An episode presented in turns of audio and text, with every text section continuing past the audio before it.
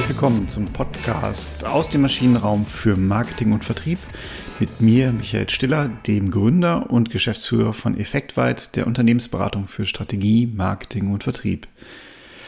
Heute möchte ich gerne mit euch über, ja, ich finde ein super spannendes Thema sprechen, nämlich die Kunst des Anstupsens in Vertrieb und Marketing oder in Marketing und Vertrieb, je nachdem, wie ihr es gerne hättet. Und ähm, das bringt uns natürlich ganz schnell dazu, warum heute Hard Selling nicht mehr ist. Da würde ich gerne auch mal mit euch drüber sprechen. Ne? Hard Selling ist out und wird nicht mehr praktiziert. Ähm, aber dann ist ja die Frage Demand Generation, vielleicht auch ein Tacken zu sanft. Also, warum muss man Kunden anstupsen? Und letztendlich auch, wie kann ich das relativ gut tun? Vielleicht mal ein kurzer Fun Fact, Hard Selling, wo das überhaupt herkommt. Das kommt in der Tat aus den USA, 50er, 60er Jahre, äh, aus dem Automobilverkauf. Ne? Der Automobilhandel hat geboomt und man hat versucht, mit Hard-Selling-Techniken der übelsten Sorte ähm, Autos zu verkaufen. Ne? Also man hat den Kunden schon unterschreiben lassen, nachdem man mit ihm den Vertrag verhandelt hat und hat dann aber gesagt, beim Preis, so, ne, ich lasse den Kunden den Vertrag unterschreiben und ist dann hingegangen und hat beim Preis gesagt, oh Moment mal, nee, sorry, da habe ich mich total verrechnet. Ich muss jetzt zu meinem Chef gehen. Pass mal auf, setz du dich doch mit deiner Familie und deiner Frau noch mal ins Auto. Ich brauche noch ein paar Minuten. Ne, dann ist man ins Hinterzimmer gegangen, hat mal eine Kippe geraucht, einen Kaffee getrunken, kam wieder und hat gesagt, du, der Chef hat gesagt, ich kann das so nicht machen. Tut mir leid, ich kann euch den Wagen so nicht geben. Das ist, eigentlich ist der nochmal zehn Prozent teurer ja, was hat man jetzt gemacht? Ne? Die Kinder haben schon hinterm Steuer gesessen und brumm, brumm, brumm gespielt und die Frau hat sich schon äh, durch die Nachbarschaft cruisen sehen und dann hat der Papa natürlich trotzdem unterschrieben. Also richtig Hardball, der da gespielt wurde und der, genau dieser Verkaufstrick heißt übrigens auch Hardball.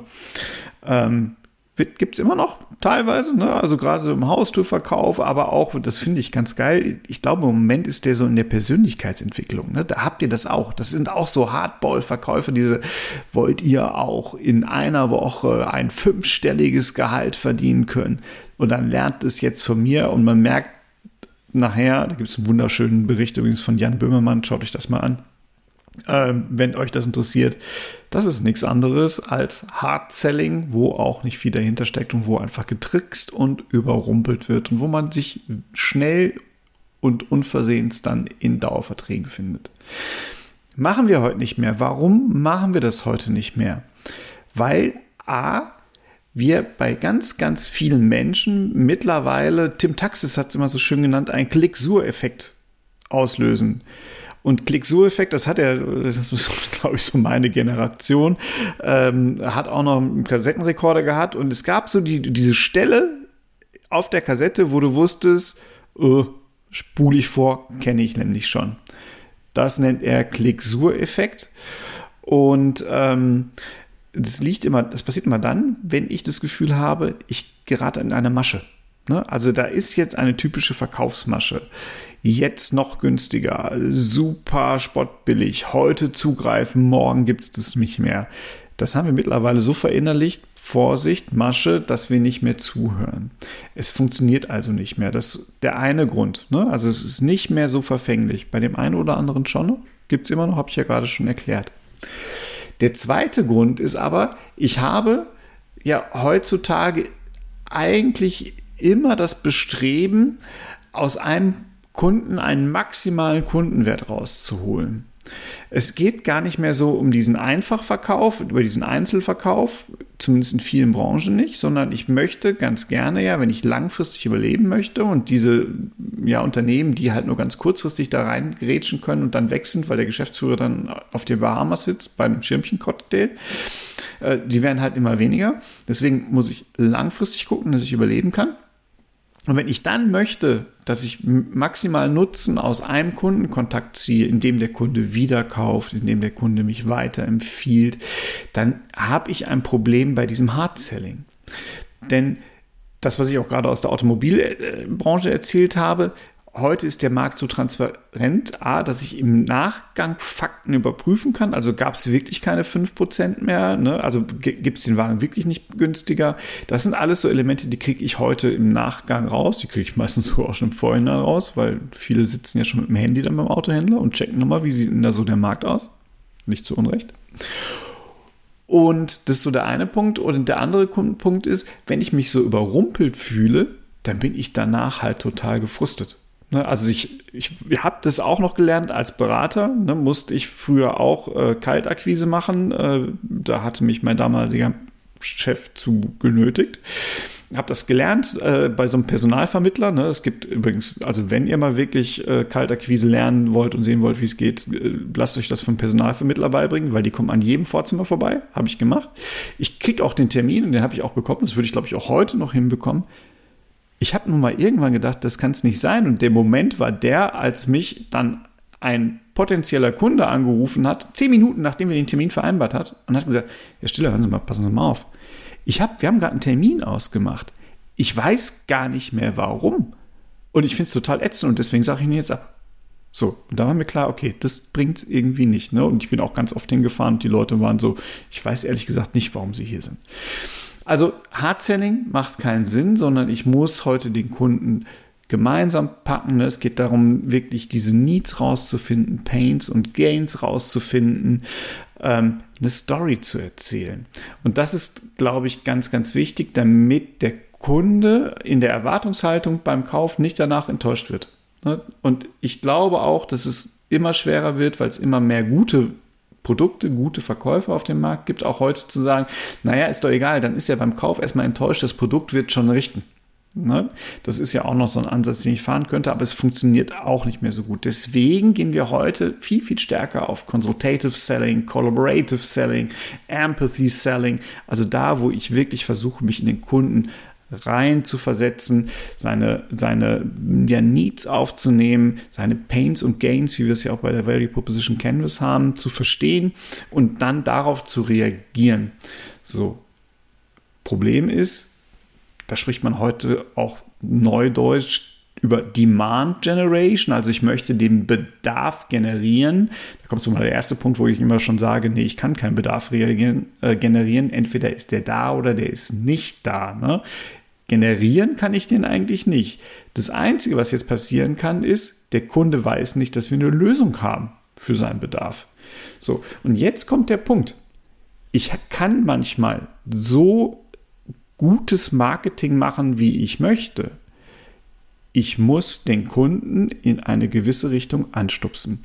Das ist auch genau das, was beim Storytelling. Ne? Ich habe auch letztes Mal ja schon über die Selling Story gesprochen. Bei der Selling Story hole ich den Kunden auch ab. Der Kunde ist mein Held und ich erzähle diese Story. Ich versuche ihn da abzuholen, wo er ist. Und dann erzähle ich ihm auch die schöne neue Welt, also diese Zukunft, das Ziel, das, was er erreichen könnte mit unserem Produkt. Es gibt die Reise, aber auf diese Reise muss der Kunde sich begegnen. Und da hilft ähm, finde ich wunderbar das Foxsche Behavior Model. Äh, habe ich auch schon mal einen Podcast zu gemacht. Ich musste mal einen Blog zu schreiben. Habe ich, ist in der Pipeline. Ich glaube sogar, der Christoph hat schon einen geschrieben und ich habe noch nicht Korrektur gelesen. Asche auf mein Haupt. Kommt auch. Also, Foxsche Behavior Model sagt, naja, also Verhalten bekomme ich nur dann, wenn ich einmal ein, eine Motivation habe, ich habe die Fähigkeiten, mich so zu verhalten und es gibt einen Trigger. An der Motivation kann ich nicht viel machen. Fock selber behauptet da, und das finde ich ganz cool eigentlich, ähm, Motivation ist jemanden, mit dem gehst du gerne Samstagabend tanzen.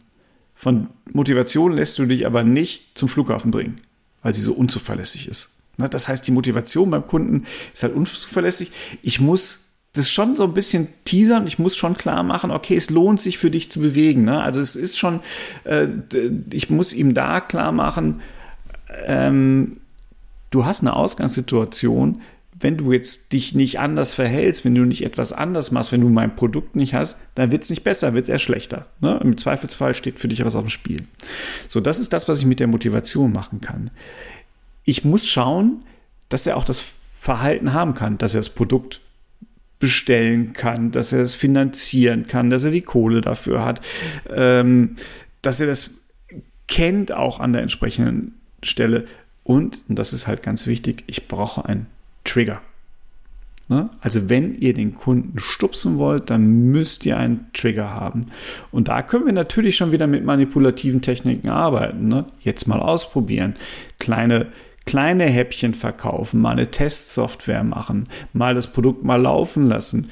Kundenevents, all das sind so Trigger, ne? wenn ihr eine, große Maschine verkaufen wollt, den Kunden mal einladen zu einem Kunden, wo die Maschine schon besonders gut funktioniert. Das kann ich machen um halt diese Trigger zu setzen und den Kunden dann zu bewegen. Ich darf ihn nur nicht dabei überfordern und ich muss ihn mitnehmen. Es geht nicht ums Überrumpeln, sondern es geht halt immer darum, ihm klarzumachen, du hast einen Grund, das Produkt zu kaufen. Eigentlich haben wir alle Fähigkeiten jetzt zur Verfügung gestellt. Wir haben dafür Sorge getragen, dass es keine Barriere gibt. Und jetzt machst du einfach. Ne? Und das ist genau dieser Trigger, den man anstoßen muss, wo man sagt, das kann entweder ein bestimmter Ort sein, eine bestimmte Frequenz sein oder ein bestimmter Zeitpunkt sein, äh, wo ich halt das machen muss. Und manchmal ist es auch so, dass ich diese Stupserei immer wieder machen muss. Ne? Ähm, gut, also auch da Slack zum Beispiel. Slack hat ein total, also ihr kennt diese Kommunikations-App Slack, ne? ja, ich, die war mal total hip, ich habe aber lange nichts mehr davon gehört. Naja, der ein oder andere Slack vielleicht noch. Auf jeden Fall hatten die total äh, Schwierigkeiten, ihre User zum Upgrade zu bewegen. Und die haben das dann gemacht, indem die halt diese Trigger gesetzt haben. Immer freundlich, aber ganz regelmäßig. Mach doch das Upgrade jetzt. Hey, mach doch das Upgrade. Komm, das hat doch Vorteile für dich. Mach doch mal das Upgrade. Sanfte Stupser, weit weg vom Hard-Selling, aber genau darum geht es. Ich muss den Kunden auch immer wieder mal anstupsen, weil ansonsten werde ich nicht verkaufen können. Ja, das ist es eigentlich.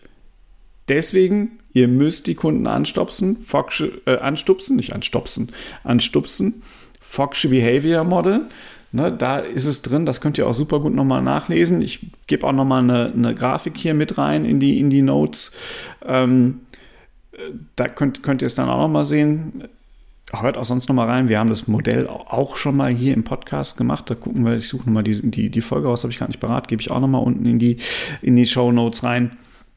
Und nehmt euch das zu Herzen. Also, ich fasse nochmal zusammen.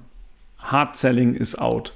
Vollkommen zu Recht, weil wir diese Nachkaufreue befürchten müssen und weil der Kunde uns dann weder weiterempfehlen wird, noch ein zweites oder drittes Mal bei uns kaufen wird. Die Wahrscheinlichkeit ist zumindest gering.